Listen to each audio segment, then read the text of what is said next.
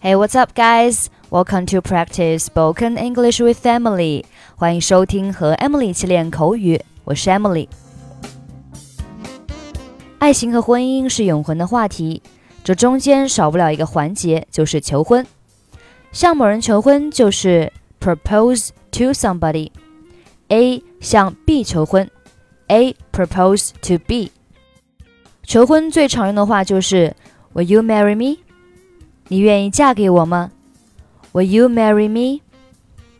或者你还可以说，Would you like to share the rest of my life with me？你愿意与我共度余生吗？Would you like to share the rest of my life with me？或者你还可以说的更加感动一些，就是 Do you want to grow old with me together？字面上理解，你想和我一起变老吗？求婚过程中需要用到一个动作，就是单膝下跪，叫 get down on one knee。get down on one knee。我们来听一下今天的对话。你知道我对你的感觉，我已经深深的爱上了你，我想和你共度余生，因此我想问你一个很重要的问题。You know how I feel about you. I have fallen in love with you. I want to share the rest of my life with you. So I want to ask you a very important question. 好吧，但是你为什么要单膝下跪呢？Okay, but why are you getting down on one knee? 你愿意嫁给我吗？Will you marry me? 你这是在向我求婚吗？Is this an offer of marriage？是的，我是认真的。我想让你知道，我慎重考虑过了，咱们俩是天生的一对。Yes, I'm kind of serious.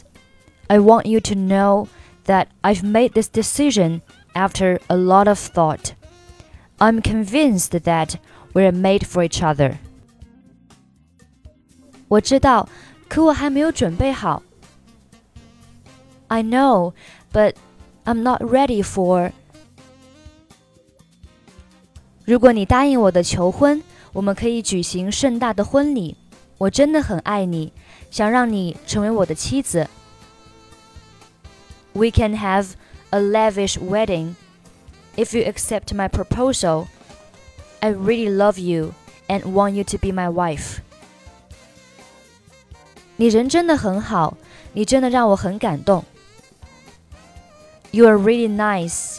Your way does touch my heart. 那么，你愿意嫁给我吗？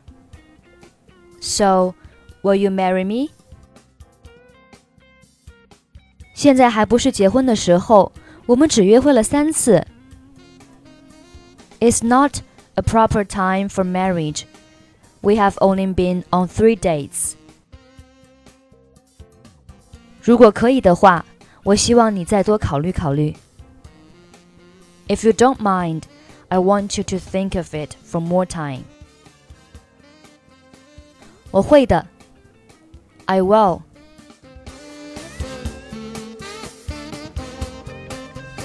You know how I feel about you. I have fallen in love with you. I want to share the rest of my life with you. So I want to ask you a very important question. Okay, but why are you getting down on one knee? Will you marry me? Is this an offer of marriage? Yes, I'm kind of serious. I want you to know that I've made this decision after a lot of thought. I'm convinced that we're made for each other. I know, but I'm not ready for it. We can have a lavish wedding if you accept my proposal.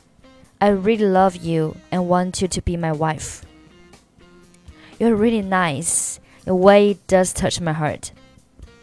So, will you marry me? It's not a proper time for marriage. We have only been on three dates. If you don't mind, I want you to think of it for more time. I will.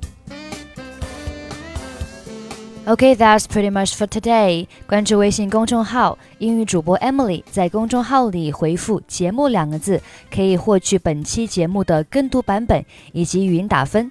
I'm Emily. I'll see you next time. Bye bye.